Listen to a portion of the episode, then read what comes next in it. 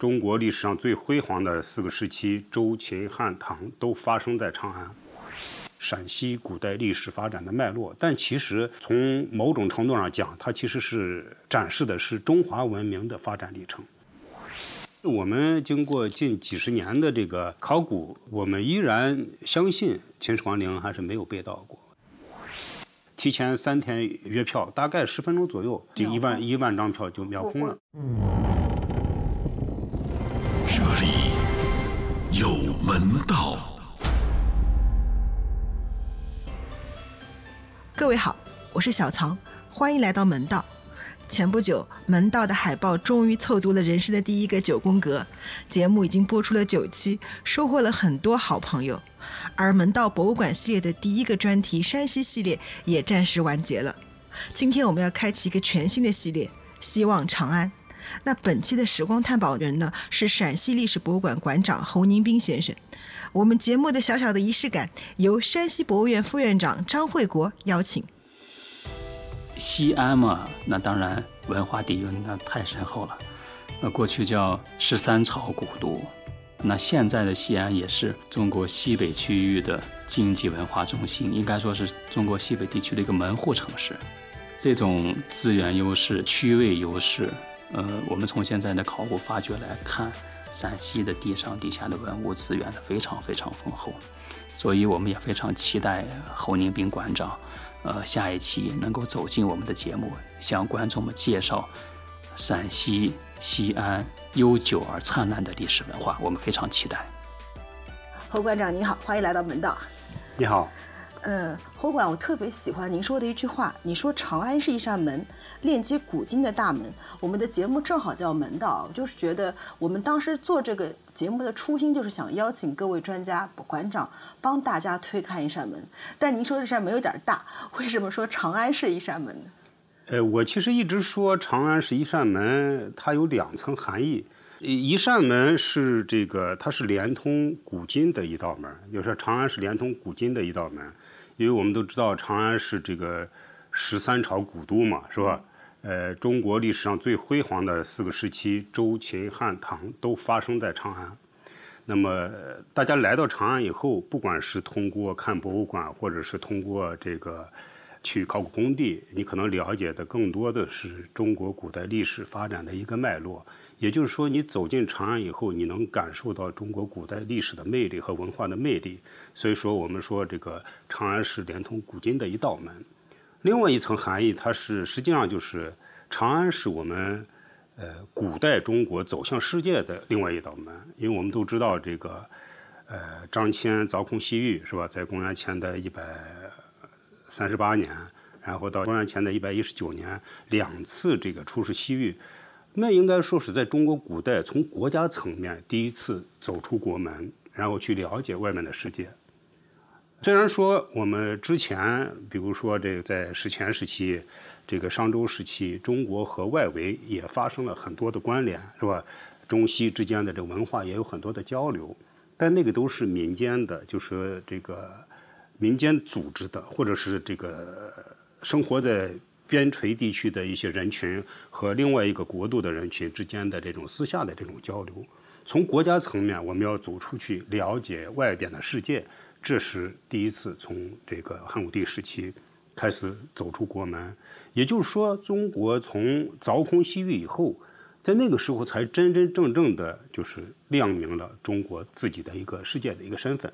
所以我说，它是连通世界的另外一扇门。所以说，说长安是一扇门也好，一道门也好，有两个层面的这个意思。所以，中国真正从那个时候开始拥抱这个世界，体现出了一个帝国巨大的胸怀和这个气度啊。对。嗯。所以，我觉得“长安”两个字，刚才您说了，可以说是中国人心里一个特殊的符号，它代表着一个强大国家的雍容和气度。在这里发生着和发生过的一切，在时空的维度里，对古今中外都有着深远的影响。我想请正在听节目的朋友跟我一起假想一下，现在我们就在长安城的城墙下面，侯馆长将先带着我们推开长安的大门，您会带着我们从哪一扇门进城呢？呃，这其实是挺复杂的一个问题，也是可能让人让我比较纠结的一个问题。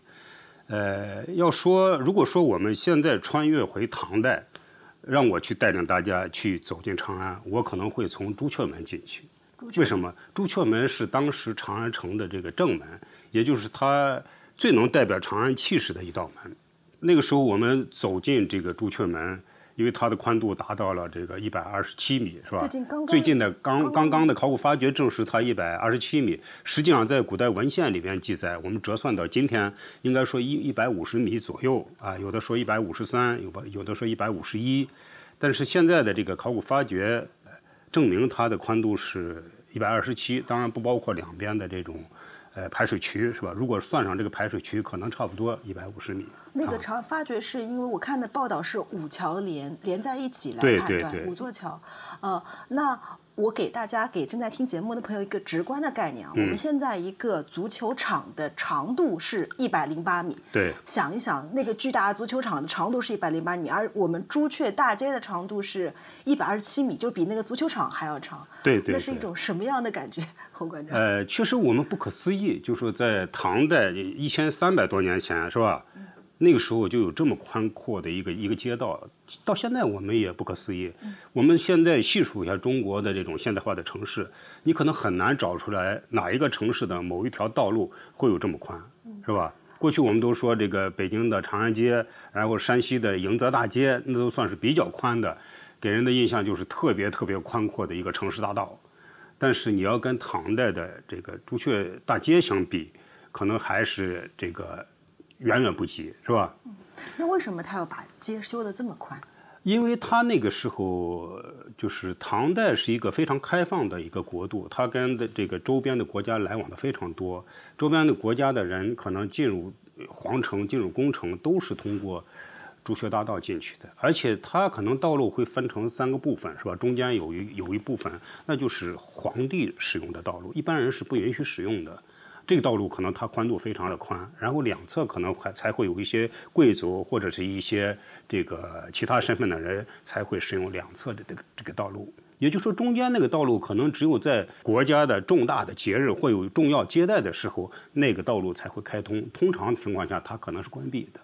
哎，所以它才会规划那么宽的一条道路，那也是为了这个彰显大唐的这样一种气势，啊。所以说，如果说要穿越到唐代，我可能会领着大家从朱雀门进去，让你能了解一下整个唐长安城的那种气势。当时我记得有一位诗人写的是这个“百千家寺围棋局，十二街如种菜畦”，就是你能把那个唐代的礼坊，通过朱雀大街走这一遭。能看得清清楚楚，啊，这就是诗人把它已经描述描绘的非常非常的美，是吧？所以说，我们要了解长安，要了解长安的贵族的生活也好，老百姓的生活也好，我可能会带着大家从朱雀大街走一遭。嗯，那这样您带着大家走，看到了长安城是什么样子？啊，呃，应该说是一个非常规整的一个城市的一个规划设计啊，就是说你进去以后，你感觉整整齐齐，是吧？感觉像一一座这个真真正正的世界大都市？可能不会有那种脏乱差的那种感觉，因为当时的礼坊的门沿着朱雀大街是不允许朝着这个朱雀大街开的，你只能在那些小巷子里头去开门，所以朱雀大街是一个非常规整的一条大道。刚才您说到礼坊，我们在陕历博也可以看到很多的这个长安城的图，它像棋盘格一样，像刚刚诗里讲的一样，对它是非常非常规整的。这个礼坊又是怎样的一个形制呢？在他就说贵族都是规划在一个礼坊里面，可能会有两条、三条或者四条大街，它都十字街，然后每一家可能会占一个方格。当时所有的贵族都生活在那个空间里边去，他就是为了。把这个城市规划得更加的整齐，其实就是城市规划的一种理念。嗯，对。所以唐长安城，大家可以想象一下，一条超级宽的朱雀大街，嗯，贯连着百十来个里坊，那个非常整齐的国际化的大都市的形象，现在可以让我们能想象得到。那您刚才说您有点纠结，也就是说，除了朱雀大街，是不是还有门想让我们进？呃，但是如果说今天我们呃作为。今天的一一个人，或者是是是一个游客，是吧？要走到长安，走到西安，那你说我带你从哪个门进来？我可能会选择南门，是是吧？南门南门对朱，雀大街不是南门吗？朱雀大街是唐代长安的南门，哦正南门。哦但是在在唐代的时候，朱雀大街两侧还有两个门，西边是这个含光门，东边是安上门，啊。那么今天的南门实际上就是唐代的安上门，啊。安上门就是在唐代的时候，它是在朱雀大街的东侧，对吧？但是从今天来说，我们现在迎接贵宾，是吧？西安要有重要的一些活动，举行一些仪式，要有仪式感的一些活动，可能经常会在南门来举行这样的仪式。为什么会在南门呢？是因为唐以后这个整个长安的这种政治、经济、军事、文化的这种地位就消失了，全部转移到南方去了。到明代的时候，它等于是成了一个守西部边陲的一个重镇了。那个时候，可能对于整个长安城就进行了重新的一个规划。那个时候就把这个安上门就改成了这种永宁门了，它就叫叫成叫永宁门了。在明朝就明朝的时候就叫永宁门了啊，所以我们今天更多的人可能知道南门，实际上就是明代的永宁门，是唐代的安上门。是不是意味着那个时候明代的这个长安城的城市的中轴线东移了？呃，到明代的时候，它的中轴线东移，就就哎，到了明代的时候，城它的中轴线线东移了。了，对所以这个时候离我们更近一点历史时代，所以大家就习惯走这个南门来进行这个。对对，因为南门现在它其实不仅仅是有唐代的这种建筑的这种影子，或者是唐代的这种文化的影子，它实际上还反映了一个传承的问题，就是在明代的时候，它实际上利用了唐代皇城的安上门，然后这个开通了这样一个永宁门啊，然后改变了它的名字，是吧？然后到这个明以后，那么现在西安为什么又这么关注或者这么注重对南门的保护？它也是其实是一个文物保护理念的一个传承，是吧？朱雀门我们现在看，因为它的行人是吧，整个利用率远远不如现在的南门啊。那么在现在南门，我们就能看到看到三种因素，一个就是唐代的文化的影子，然后能看到明代时候对它的改造，然后今天我们对南门，不管是对呃南门上的的箭楼也好，对它的城楼也好，还是对周边的这城墙的保护，其实都注入了更多的一个精力。因为大家在经常使用南门，大家的这个脑子里头的印象，南门才是一个现在的西安城的正门，所以大家在这个使用的过程中，它的那种理念和原来就发生了一个很很大的一个变化。也就是说，我们现在之所以要给大家介绍南门，它其实就是要把中国人这种对古代东西的传承的这样一种精神介绍给大家。所以西安就是这样一个城市，它就像千层饼一样，一个层级一个层级的加上去，但是它们又又延续着，又相互的避让着，所以能让我们看到现在西安城的样子。所以我想问一下侯馆长，有一个比较有特殊性的观众啊，他我要代表他问一下，啊他说啊他特别想请侯馆长给他一个攻略。假如他到了长安，一天十二个时辰，他应该怎么在长安城里安排他的一天？估计他想照着您的攻略，到如今的长安城去访一访古。呃，我们都知道，这个唐代其实有一句诗，就是这个书生们考试中举了以后，是吧？这个那个时候不叫中举，就金榜题名以后，叫做这个一日看见长安花。呃，我们想，你要来到现在的西安，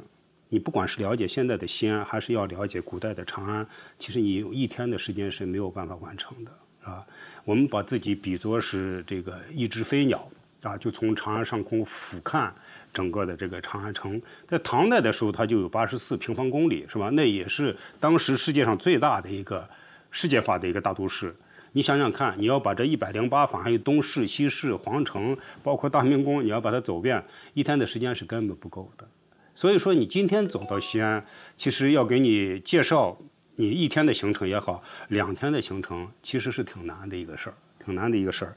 那么我我我我如果是我作为这个导游，我可能会引导大家先去看一看博物馆，比如说陕西历史博物馆，比如说西安博物院，比如说这个西安的这种含光门的这个城墙遗址博物馆等等，先让你了解它的一些历史背景和历史的信息。看看我们到底对哪部分信息或者哪种文化比较感兴趣，然后根据你对博物馆的了解，通过博物馆对整个长安的了解，通过博物馆对古代这个历史的了解，然后给你一个攻略。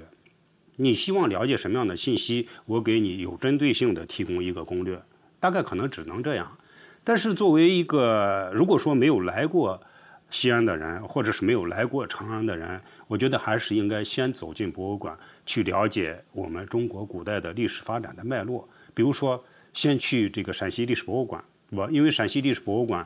有一个最受观众欢迎的一个展览，叫《陕西古代文明》。它从一百一十五万年前的这个蓝田猿人，一直讲到鸦片战争以前。虽然我们把它叫陕西古代文明，它讲的是陕西古代历史发展的脉络，但其实从某种程度上讲，它其实是展示的是中华文明的发展历程。因为陕西是中华文明的重要的发祥地之一，是吧？我们讲，呃，一百万年的人类史，是吧？这个一万年的文化史，五千多年的文明史，你在陕西历史博物馆你都能体会到。所以你从陕西历史博物馆看了这个陕西古代文明，然后你就可能会有一个印象，哎，我需要到陕西考古博物馆去看什么？我需要去西安博物院看什么？因为西安博物院它是一个西安市的城市发展史，你要了解这个城市。开始是什么样子，然后到今天发展成什么样子，那你去西安博物院可能是更适合的。那么你要了解陕西这个考古学科发展的历史，那你去陕西考古博物馆可能就合适一些，是吧？所以说，通过博物馆，你能能够了解一个地方或者一个城市的它的文化面貌啊，你也能知道这个城市它的文化地标是什么。就去先去博物馆，然后再说你去其他的什么地方。嗯啊，你比如说这个大唐西市是吧？然后现在的曲江的长安十二时辰这些等等。还有景汉阳陵的那个博物馆也很好。对，这个汉阳陵的这个博物馆，应该说是它在展示地下文物的过程中有一个创新啊，就是它现在那个地下博物馆。那个应该是二零零五年呃面向公众开放的，当时是我觉得我我记得是获得了国际这个博物馆建筑设计的一个大奖。是刘克成老师对，是我们西安建筑科技大学的刘克成的教授的团队呃设计的。当时是在全球其实引起了很大的一个轰动，以至于到今天，其实国外很多的这种文化遗产保护的机构也好，专业人士也好，对这样的一种展示方式和保护方式。应该说评价还是比较高的，哎，还是比较高的。对，我们也留个扣啊，我也跟刘克成老师教授他约了，我们有机会，我们门道还是有机会能访到他的。对，所以我我还是就是因为那个真的是汉阳陵博物馆给我的印象也很深刻。对对，那么西安可能最有名的就是这个秦始皇帝陵博物院，过去我们叫这个秦始皇兵马俑博物馆，因为现在它的整个的规划是一院多馆的一个格局。过去的所谓的秦始皇兵马俑博物馆，只是我们秦始皇帝陵博物院的其中的一个馆。对，二零二一年，我们新建的那个铜车马的那个博物馆也已经面向公众开放了。它其实是原来在兵马俑博物馆的里面，现在已经搬到这个秦始皇帝陵博物院，也就是秦始皇帝陵的封土的西侧，也就是这个铜车马出土地的附近，让它更有那种。这种现场感，哎，就是说他在这个地方出土的，在这个地方展示可能更合适或者更适合，是吧？嗯。那么除了这些之外，其实西安还有很多的这种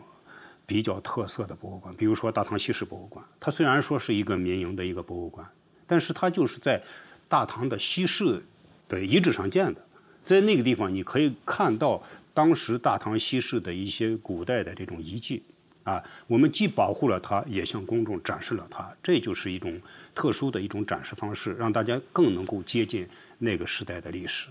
啊。嗯，我是听出来了。我我们的听众是想请侯管介绍他在长安十二时辰怎么安排，嗯但是侯管给了他一个非常强大的攻略，是博物馆攻略。但其实从我个人的体验来讲，比如说你进了陕历博，一天是肯定不够的，两天三天我觉得才能看得很清楚啊。那到这儿，其实刚才我们侯管有一个非常著名的话，有一句非常著名的话，就是你给我一天，还你万年。陕历博其实是一个中国人气最高的博物馆了，我感觉似乎每个人都至少来一次陕历博，这不是去刷馆，而是去朝圣，因为每个中国人心里都有一个长安，它最大限度地体现了中华文化的多元和包容，不管是世界视野还是国家情怀。那么我们就想请侯院给我们系统的讲讲，在陕历博这里边，它的展品所展示的历史积淀，从哪些方面影响着我们中国人的文化底色？其实是想请侯馆给我们献献宝，讲一讲这个闪立博里的一些您非常感兴趣的展品。虽然我知道挂一漏万，这个照博物馆馆长讲展品这个事情是可能你们经常遇到的问题，但是呢，嗯，还是想知道，主要是想系统的了解一下他们对中华文化的影响。呃，你说到这个闪立博的这个展品啊，其实我对展品的理解可能跟跟其他的人不太一样。我觉得这个建筑本身就是一件展品啊。这个张景秋院士设计的，对，张景秋设计的这个这样一个非常具有中国特色的一个博物馆，我觉得它本身就是一个展品。我记得好像是我曾经查阅过我们陕历博的这个接待的历史。呃，应该是一九九三年吧，就是陕历博刚开馆时间不长，这个法国的原来的这个总统叫希拉克，他到闪立博以后，他就有一一段这个非常精辟的这个对闪立博的这个评价。他说，闪立博的这个建筑之壮美，藏品之丰富，展览之精彩，它所蕴含的历史文化之深厚，在中国乃至在全球都首屈一指。说明他对本身建筑本身也是个展品，他也有这样的一个看法。那么要说到陕西历史博物馆的这样一个藏品，其实过去我们经常讲它有这个四大特色，也就是这个庄重典雅的青铜器啊，代表礼乐文明的这个青铜器，然后这个形形色色的历代的陶俑，是吧？灿烂辉煌的汉唐时期的金银器，绝无仅有的唐代的这个壁画，壁画，哎，它就是这四大特色。那么，如果我们走进呃闪立博啊，除了我们这个这四大特色之外，其实有很多的这种我们所谓的叫什么镇馆之宝也好，叫这个博物馆的这个这个经典典藏也好，是吧？但是我觉得走进陕西历史博物馆，呃，应该说最吸引人的还是我们的这个基本陈列，还有我们的两个专题陈列，是吧？那么你走进基本陈列，我向大家可能推荐的就是。能够代表我们国家礼乐文明的西周时期的一些青铜器，是吧？那么这些青铜器，它其实反映了当时的国家文化的方方面面。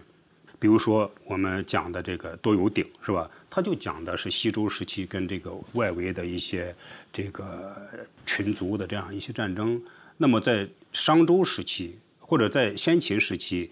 国之大事在祀与戎，一个就是祭祀，一个就是军事。是吗？那么我们所说的这样一个多有鼎，它反映的就是战争的问题。那么还有在这个周原出土的五四位鼎，是吧？它反映的就是当时的这种契约精神，或者是贵族和贵族之间的这样一种交易。交易的时候，它就会有这个契约，大家都是按合同办事。那个时候就有了这种契约精神。那么要讲到国家的这种礼制文明，你比方说我们看见的墓葬里边出土的这个九鼎八簋啊。七鼎六轨啊，是吧？五鼎四簋啊，等等，这都是反映当时礼制的一个等级制度。哎，这就把我们礼制文明的这样一个东西完完整整的反映出来了。那么再往后讲，我们说这个灿烂辉煌的汉代的金银器，比如说这个我们说的杜虎符，杜虎符本身它就是一个明星级的一个藏品或者是一个展品，是吧？它所反映的就是当时秦统一中国以后，它本身。在军事上的严格管理的这样一个文物，是吧？它反映的就是制度文明的东西，是吧？另外还有这个秦的这个统一度量衡、统一文字的一些相互的这种佐证物，它反映的就是那个时代秦统一以后整个对全国的货币、经济，是吧？这个文化进行统一过程中的一些文物的载体，是吧？啊，然后你再说。那些形形色色的那些陶俑，它不仅仅是反映了我们这个大汉民族的一些生活的风俗，是吧？还有反映的一些少数民族的一些风俗，那就说明什么？整个那个时候是多民族统一的一个国家，是吧？那么再说它的这种金银器，金银器其实它本身的加工的技术是来自于西方，是吧来自于中亚，那么辗转到这个我们大汉王朝以后。对它进行了加工，然后它在这个基础上产生的一些新的技术，又反哺了外围的一些接音器的制作，就是它的工艺。是双向的。对，它是双向的，不是说单向，只是西方对我们的影响，或者是我们只对西方的影响，不是，它是双向的。中国的这种文化，它就是一个包容啊、兼收并蓄的一种文化，开放自由的一种文化。之所以我们中华五千年文明连绵不断，就是因为它有这样的一个胸怀，它所有的东西只要有利于我的发展，我都可以吸收。然后我吸收完了以后，经过自己改造以后，我还可以把它再发扬光大，传播到其他的地方。它就是这样一种文化传统。为什么我是优秀传统文化？就是这样。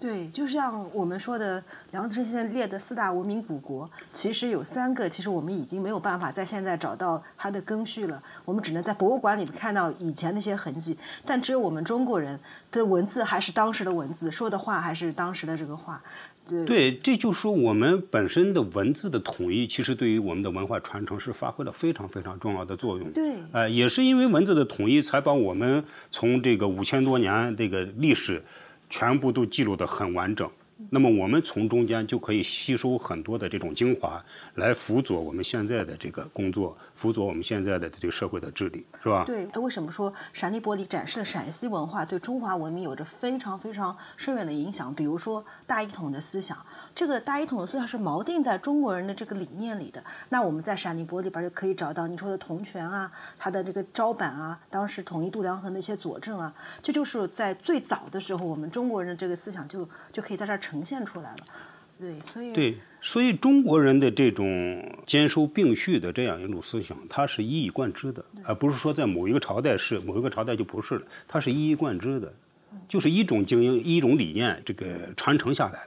了，啊。对，所以呃，我们在陕历博里边儿其实是去寻根啊。嗯但是我们在陕历博里边还有一个非常大的感觉，就是您刚才说的，它是兼容并蓄，嗯就是它的开放，里边有很多文物可以看到异域的风情。除了您刚才说少数民族以外，还有很多异域风情的文物，可以让我们看到那个时代其实是非常开放的一个时代。对，其实反映这个异域文化最突出的，应该说是这个唐代的一些遗物。也就是说，我们在考古发掘也好，或者是在这个呃其他的一些渠道获取的这个文物内涵上来说，唐代的文物反映异域文明的这个是最精彩的，也是最丰富的。我们举几个例子，一个就是我们一九七零年在西安南郊何家村出土的一批反映这个唐代贵族生活的和国家文化的一批东西，它里边就有一个镶金兽首玛瑙杯，这也是陕西历史博物馆这个第一批禁止出境的，也是列入我们国家第一批禁止出境的六十四件的文物中的其中的之一，是吧？那么这件东西呢，它其实就是有的说它可能直接就是从这个波斯，然后这个输入进来的，有的说可能是呃用的是波斯的技术啊，波斯的这种风格，然后通过唐代的工匠制作出来的。当然，不管怎么说，它是具有浓厚的这个西方文化色彩，这一点是肯定的。对，它啊也叫来通，是吗？对，来通是在应该说是这个古波斯的一种水器啊，就是流通的这个意思。其实，在古代不仅仅是唐代啊，在这个南北朝时期，还有很多，比如说陶制的或者三彩制的，还有其他的一些金属制的类似的来通。只是这个何家村出土的这一件这个俏色玛瑙制作的这个镶金兽首玛瑙杯是非常非常出彩的精美的。啊，非常精美。我们在粟特人的关葬的那个壁画上面，或者是那个壁刻上面，可以可以看到这个来通的形象。对对，大家可以找一找。每当我们在博物馆里找找这样的线索的时候，总觉得非常的兴奋。对对，其实除了这个我们刚才说的镶金兽首玛瑙杯之外，在何家村还出土了很多的类似的这种金器或者银器，它反映的都是当时粟特文化的一些元素啊，比如说这个它的一些金属制作的一些工艺，是吧？炸珠等等这些东西，其实都是来自于这个西域西域啊。另外一个就在陕西历史博物馆还有很多的这种陶俑，你比方说这种胡人风采特别浓厚的那种骆驼俑，是吧？骆驼上的这种胡人俑，对吧？那你一看，明显就是西域来的人，那就是说明当时这个长安这样一个国际化大都市里边，胡人其实是来去自由的。那么根据文献记载，当时在大唐长安可能大概有五六万人，甚至超过五六万人的这个国外的人在这个区域活动，尤其是大唐西市，那是一个这个西域人活动的一个中心啊。那九寺里边大部分都是这个胡人胡姬啊胡姬，对胡旋舞。对对对对。我们经常能在现在的影视作品，像《长安十二时辰》这样的影视作品里面看到那样的这个形象。啊呃我想问一下，这个跟当时的大唐现代影视作品，它是不是相关联的比较近，还是说完全不是那个样子？呃，我相信这应该是这个历史的一个真实的一个反应啊，因为不管是从呃历史文献里边，还是从我们现在考古发现里边，都发现了能反映那个时代呃胡人在长安活动的这样一种景象啊。我觉得这就是考古发现还原了历史的真实啊，就是文献记载，我们通过考古发现把它验证了，是吧？另外一个就是除了这个西域的这个胡人之外，其实在呃陕西历史博物馆也好，还有这个西安博物院也好，还有一些能够反映我们跟其他地区人员交流的一些文物，比如说在陕西历史博物馆看见的这种昆仑楼的这种俑，是吧？昆仑奴。哎，昆仑奴，昆仑奴实际上过去有人认为它是来自非洲，实际上昆仑奴指的是东南亚一带的这个外族的人啊，因为那个时候海上丝绸之路也很发达，从东南亚顺着海，然后进入中国大陆，来到长安经营生意的啊，来做官的等等也都有啊，就这些昆仑奴的这些俑的发现，也证明了那个时候海上丝绸之路的这个发达程度啊。所以它不单单是连接西域，其实应该叫万国来朝。万国对啊，那我们所说的这个呃九天长河开宫殿，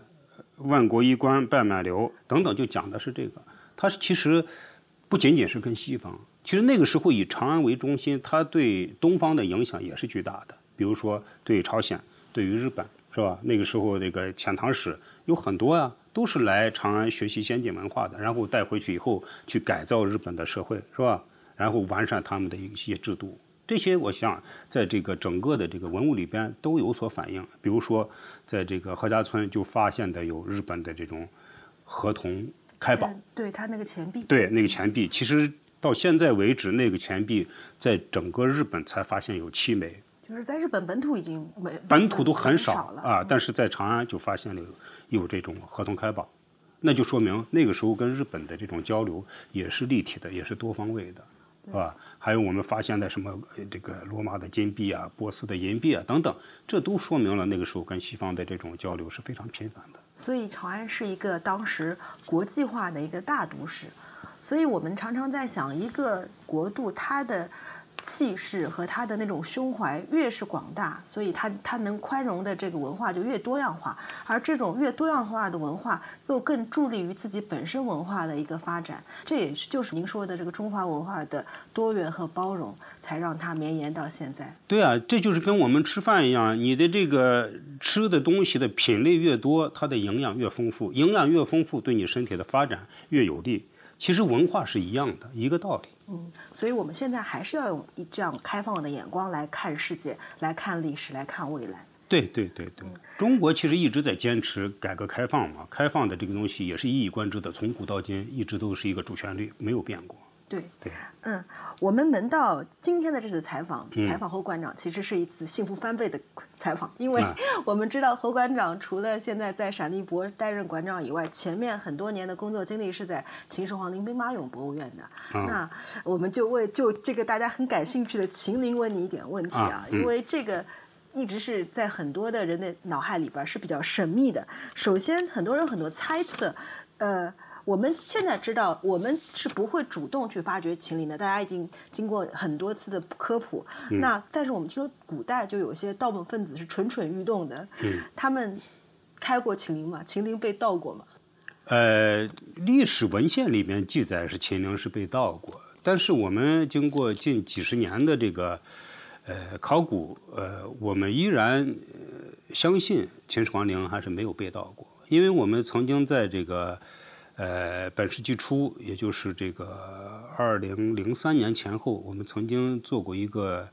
对秦始皇陵的一个物理的一个探测啊，也就是通过探测，我们发现这个秦始皇陵内部的的它的这个汞的含量，就是比外围的要高出了二十多倍，说明什么问题呢？就是如果说它已经被盗掘过，被盗掘过若干次，就像历史文献记载的那样，什么项羽来了以后，然后把它焚烧了，是吧？可能它的汞的含量不会像我们今天测出来的这样一个数据，是吧？另外一个，通过我们探测这个整个秦始皇陵底下，它是用石板建成的一个空间，啊，大概十五米高的一个空间，八十米乘五十米这样庞大的一个空间。就是在封土下面还有一个石板盖起来。封土下面，它先是有一个长方形的一个大坑，一百七十米乘一百四十五米的一个大坑，在坑的最底下还有一个用石头石头的这样一个建材，这个围合起来的一个空间，那个面积也达到了四千平方米，是非常庞大的。我们就说这个《史记》里边给他的记载就是上据天文，下据地理，也就是说，呃，秦始皇生前他脑袋里头的他的整个国家的这样一个版图，实际上他是完完整整的把它翻版到地宫里边去了。就是讲的是视死如是生嘛，就是我生前有什么，死了以后也得带到地下，也只是当时生前的那个世界的一个缩小版，全部翻下去了。所以就是根据现在的，比如红外探测下去，在那个石板下面才是才是它的地宫，才是它的地宫。对，但这个石板下面是没有人进去过的。呃，应该是就根据我们探测，我们推测应该是没有人进去过。哦，那也就是说，在防盗墓这一块，秦始皇走在前头了。啊。它其实一个是防盗，另外一个是它在施工的过程中它要防水。那么根据文献的记载，就是当时在建秦始皇陵地宫的时候，穿三泉嘛，就是穿过了三层地下水。那么经过我们现在对周边的水文的这样一个观察和调查，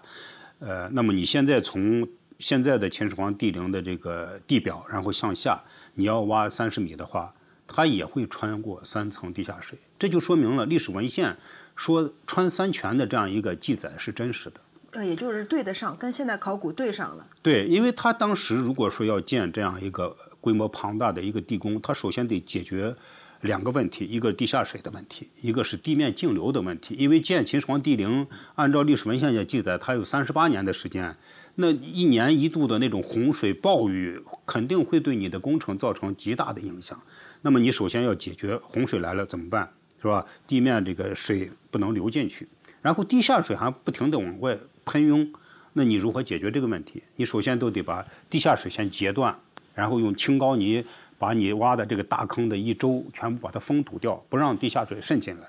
这是把地下水的问题解决了。然后地面径流的问题，可能就在，呃，沿着山体是吧？得有建这个拦洪大坝，然后在其他的地方还得建一些疏导水流的这种渠道等等。只有这样，你才能保证你施工的正常进行。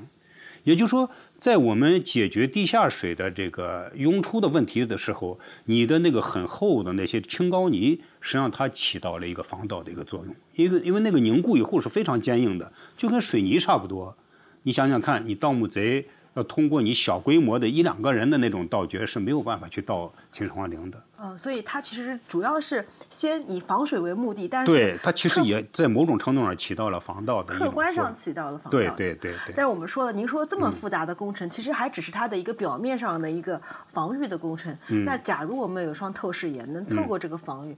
我们现在能看到秦始皇地宫大概什么样子吗？呃，它其实就是说，呃，整个它的地宫。它的这个那十五米高的那个空间里边，上面都是二十八宿星辰嘛，就象征着当时的天嘛。真的是用水银所对，地下是这种河湖山海嘛，就是象征着当时秦代统治的这个区域里的山山水水嘛，然后才是它的宫殿。他要把他整个的版图，他治理的这个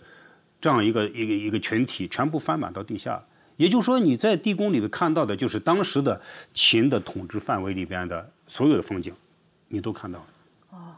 那我们还是很。向往的，但是我们现在看不到 啊。但是我们能看到的是，呃，在一九七四年偶尔就是出土的这个兵马俑，然后开始了兵马俑坑的这个发掘。那关于兵马俑，很多人都看过了，很熟。但是我有一个问题，一直萦绕在我心里边，想问一下侯馆长，就是我们在秦和汉之间，其实它时间承接的是非常短的。嗯。而且我们也一般知道，就汉承秦制，它的。国家体制什么，包括它的官吏制度都都继承下来了。那包括他的丧葬啊，视死如是生这种方式。嗯。但是我们看到秦俑和汉俑之间的它制作工艺的差别会那么大，而且汉俑找不到一点点秦俑的影子，这是为什么呢？工匠之间没有传承吗？因为我们都知道，秦虽然说是统一了中国，是吧？在这个两千多年的中国历史上做出了巨大的这种贡献，但是我们也同时发现，秦它其实一个短命的王朝，是吧？它只有十五年的时间就烟消云散了，是吧？那么为什么它会烟消云散？就是汉人肯定会总结秦这么强大的一个中央集权的统一的这样一个国度，为什么突然就消失了？他会总结你消失的原因，那可能就是他从春秋战国时期他树立的那样一种理念，奖励耕战，他就是注重战争，用强硬的这种政治手腕来统治国家，也就是当时的所谓的法家的思想在治理这个国家，是吧？这种思想其实本身它并不错，它对于这个国家的发展其实是发挥了非常重要的作用。但是随着你的整个的这种形势的变化，可能你的政策就需要调整。比如说，在战争时期，也可能这是比较有效的手段；在你创业时期，这是有效的一一种手段。但是在你守业的过程中，你可能就会要发生一些变化了，而不能用你创业时候的那种政策，然后维持守业时候的这样一个发展。这就是秦可能最大的一个失误。也就是说，在他统一六国之前过程中采取的措施，他一直延续到了统一以后，在统一以后没有做出及时的一个调整。你想想看，那个时候全国各地烟火不断，战争不断，已经给民众的生活和生产带来了极大的这种损害。如果说你再不及时的调整政策，你的经济会崩溃的。经济崩溃了以后，这个国家就没有办法再维持它的一个正常的一个发展。那么汉这个灭了秦以后，他就先总结这一点：这现在的这个社会不需要攻伐啊，不需要战争，只需要给老老百姓创造一个比较舒适的一个环境，让他安静的生产，啊，让他有一个平稳的生活。他可能是这样的一种治国理念，也就是说黄老之学，与民休息。那么这些很小的六十公分左右的这种陶俑，是吧？你很难看到就是他比较冷峻的一种面庞，大部分都是笑嘻嘻的，或者是面容比较和蔼的这样一种形象呈现给大家。它其实是反映了当时的一种统治的一个政策。那么秦代的这种高大勇猛的这样一种武士的这种形象，它其实就反映了秦当时候这个穷兵黩武的这样一种治国理政。为什么汉和秦就相隔了那么一点点时间？它之所以发生变化，就跟统治者的治国理念是密切相关。它跟工艺之间的这种断层没有呃，跟工艺没有关系，没有关啊，它主要是思想的一个变化，哦啊，引起了这样的一个物质的一个变化。所以他的他主要是呃，也可以简单说是审美或者他精神上的转变，导致了他们在我们出土看到的秦俑跟汉俑之间会有巨大的区别。对，哦，这终于解开了我 解开了我心里边的这个疑团。而且那个除了我，我我可能是对历史比较感兴趣。我们门道的听众呢，一水儿的都是博物馆迷。听说我要来采访您，所以问题特别多。有两位朋友，他们问的问题其实是一个问题。嗯他说，就是关于西安的历史，除了汉唐以外，还有哪些值得关注的宝藏？而且可能是因为盛唐太丰富，就有的博物馆迷觉得似乎把其他时期的历史都掩盖了。还有另外一个朋友问，他说，陕历博作为综合性的博物馆。常设展涵盖了周秦汉唐，但是他注意到，从二零二零年开始陆续推出了早期中国系列，从陶器到玉器，还有后面的青铜器。那么这个系列展览做完了以后，对于临展和特展有什么计划和打算？关键是最后这个问题，他说如何让人们更多的了解了除了周秦汉唐以外的陕西？对，其实我们过去讲陕西历史博物馆也好，这个西安博物院也好，可能过多的强调的是周秦汉唐，因为毕竟周秦汉唐它的这个主要的故事发生都在长安，是吧？所以大家都一一说到长安，一说到西安，都想哦，这是周秦汉唐的故地，是周秦汉唐的圣地啊。当然，就说作为博物馆来说，可能我们不能过分的去强调某一个时间段的一个文化的呈现。你作为一个公共文化空间，你可能要从整个历史发展的这个脉络里边，要择出来一些老百姓愿意看的，或者是我们应该呈现给老百姓的一些这个文化面貌。比如说陕西历史博物馆从这个二零一八年开始策划的这个早期中国的展览，它就是打破了这个周秦汉唐的这样一个框架，它策划的就是中华文明探源工程这样一个工程所取得的一个成果转化，通过展览来讲述这个中华文明探源的这样成果。这个展览本身它是基于这样的一个理念来策划的。那么在二零二零年，我们的第一部《彩陶中华》是吧，已经呈现给公众了，而且取得了非常好的一个社会的一个反响。那么今年我们的这个《玉韵九州》，也就是第二部，也已经开展了啊，从这个春节之前开展啊，大概我们要展到这个五月四号。另外，我们第三部这个叫《集金中国》，也会在二零二四年面向公众开放。这就是一个呃对展览的一个中长期的一个规划。也就是说，我们除了做好我们周秦汉唐，除了做好我们陕西历史博物馆的基本陈列，我们的这个大唐遗宝，还有我们的这个唐代壁画啊，这个三个这个常设的展览之外，其实我们还应该这个创作出更多的临时展览来呈现给公众。那么你做临时展览，一个是就是要服务国家大局，比如说我们国家在最近有什么。大的政治事件或者有些重要的这个活动，我们应该配合国家去做类似的一个展览。当然，这种展览都是可能时间比较短，在短期之内就必须完成的一些任务。那么，同时我们做临时展览的时候，还要基于我们的学术积淀、我们的学术研究的一些成果，来有规划的去做一些展览。你比如说，我们现在说的这个早期中国，是吧？后续可能我们还会有时尚中国，就是通过颜色。反映中国古代文化的这种发展，也就是中国人对颜色的这样关注，其实是从商周时期一直延续到明清时期，对颜色的关注都不太一样。这个很有意思啊，对，因为我们现在也还在这个初步的这个计划阶段啊。另外就是作为陕西历史博物馆来说，我们过去做了很多的对于藏品的这种整理工作，比如说我们过去整理我们的这个。青铜器的时候，就发现了很多全形拓，也就是通过一种非常先进的一种传拓技术，把青铜器上的纹饰和它的文字全部把它拓印出来。啊，拓出来以后就形成了一个立体的一个书籍，啊，然后我们就想着，除了展示我们的青铜器的本体之外，我们还想把这些全形拓也完完整整的展示出来，因为全形拓让大家能更能清楚的看到青铜器上的纹饰和青铜器上的。文字，对，这样的话，大家对整个整个青铜器就有一个全新的认识。观察这种全形拓本身，它本身就是一个艺术品，也可能搞美术的人、搞书法的人对它的关注度更高。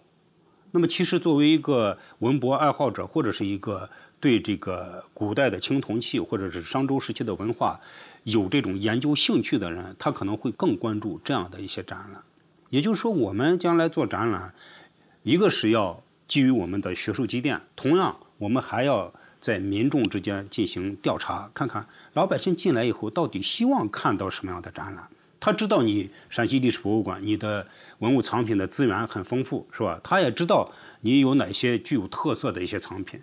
但是你没有把它通过展览呈现给公众，公众可能就不会买你的账，是吧？他就会给你提一些意见，哎，那你们为什么不展那个东西，是吧？那么我们就要基于老百姓的一些需求，然后去策划我们的一些展览。嗯，对，嗯，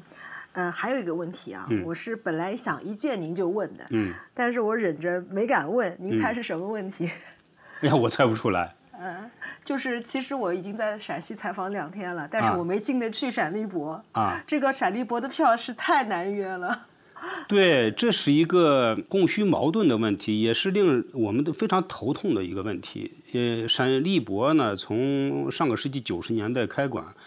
呃，应该说它一度曾经引领了中国现代化博物馆的建设的一个潮流。当时陕西历史博物馆被称为中国第一座大型的现代化博物馆。但是随着现在整个大家对博物馆的关注度越来越高，走进博物馆体验文化、感受文明的人越来越多以后，我们的这个不管是收藏的空间也好，展示的空间也好，服务的空间也好，都远远满足不了社会的需求。啊，尽管我们采取了很多的措施，是吧？但是依然满足不了需求，这就给我们哎，给我们带来了很多的困惑。我们现在这个每天大概一万人。是吧？提前三天约票，大概十分钟左右，一万张票就秒空了。填了个身份证号，票就没有了。对，对，这是令令我们非常头疼的一件事儿。哎、这些年其实陕西省委省政府也在想尽一切办法来解决这个问题。当然，要解决这个问题，首先是得扩展我们的整个的这个展示空间啊，服务空间。你只有这个问题解决了，你才有可能这个一劳永逸的去解决你供需矛盾的这样一个问题。对，因嗯为陕历博可可能真的是每一个中国人，这可以说，可以真的是，比如说别的地方博物馆没有那么强烈的需求，但陕历博它是一定要去的，就是它山西安或者长安真的就是中国人心里的那个精神皈依。嗯嗯。那我不知道对不对，要跟您求证一下。我在就是听众搜集听众朋友的问题的时候，知道我们在筹建陕历博的秦汉分馆是吗？对，呃，其实整个陕历博的分馆建设从二零一八年就开始在策划，因为各个方面的原因，尤其是这个三年的疫情对这个工作的影响还是比较大的。我们前期也进行了多方面的这种调研，那么最后呢，其实是在现在的秦汉新城啊，有一座已经建成的一个博物馆啊，目前呢是没有利用啊。那么省委省政府也是希望能够把这个博物馆尽快的用起来。那么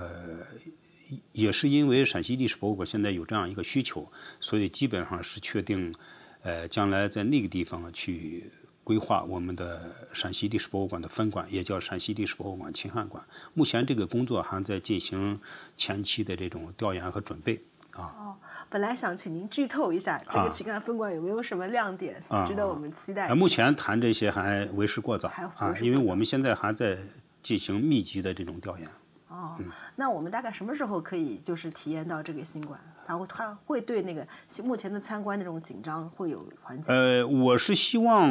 在最短的时间内吧，争取看看能不能在二零二四年的五幺八前后啊，能不能2024年明哎年对呈现给这个公众。当然，这个取决于很多方面的这种因素。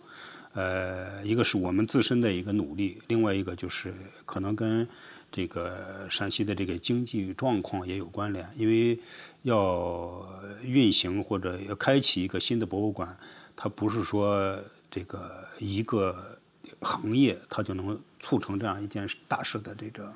呃落地，是吧？它需要方方面面的努力。我们希望这个通过我们自身的努力，呃，然后争取在明年的五幺八的时候，我们的分馆能够跟大家见面。嗯，我们还是挺期待的。当然，如果呃会有延缓也没有关系，因为我们嗯有足够有耐心。那么多文物在地下等了那么多年，我们跟它相遇，我们也不在乎这个早一点儿晚一点儿。嗯这是我们博物馆迷的一个心声，就是还是希望好好的能陈列出来。对。侯馆长说：“长安是一扇门，呃，链接古今。”侯馆长还说：“给我一天，还你万年。”而今天这档节目，侯馆长给我们一个强大的长安攻略，展开了一幅穿越时光的长安画卷。在这里，我们看到一个作为中国人内心深处最为熟悉的精神皈依。也要谢谢侯馆长。我们有我们有一个小小的仪式，请侯馆长邀请下一位时光探宝人。对，呃，我们说这个长安是一扇门，那么这扇门是如何呈现给我们公众的？其实跟我们陕西的这种考古的发掘和研究是密切相关的。我想要了解我们这扇门到底是怎么呈现给公众的，我们还是请陕西省考古研究院的院长孙忠勇给大家做一个详细的介绍。嗯如果您听到这儿，说明您是门道确认过的眼神，可以在 show notes 上找到我们联系方式，加入粉丝群。我们也非常期待您收听以后在评论区留言，我们会在留言区里精选一到两位送出神秘的文博小礼。门道是一档畅谈历史文化的播客，可以通过小宇宙、喜马拉雅、网易云音乐、大蓝鲸 APP 订阅收听，也欢迎您分享给一样热爱历史文化的同道中人。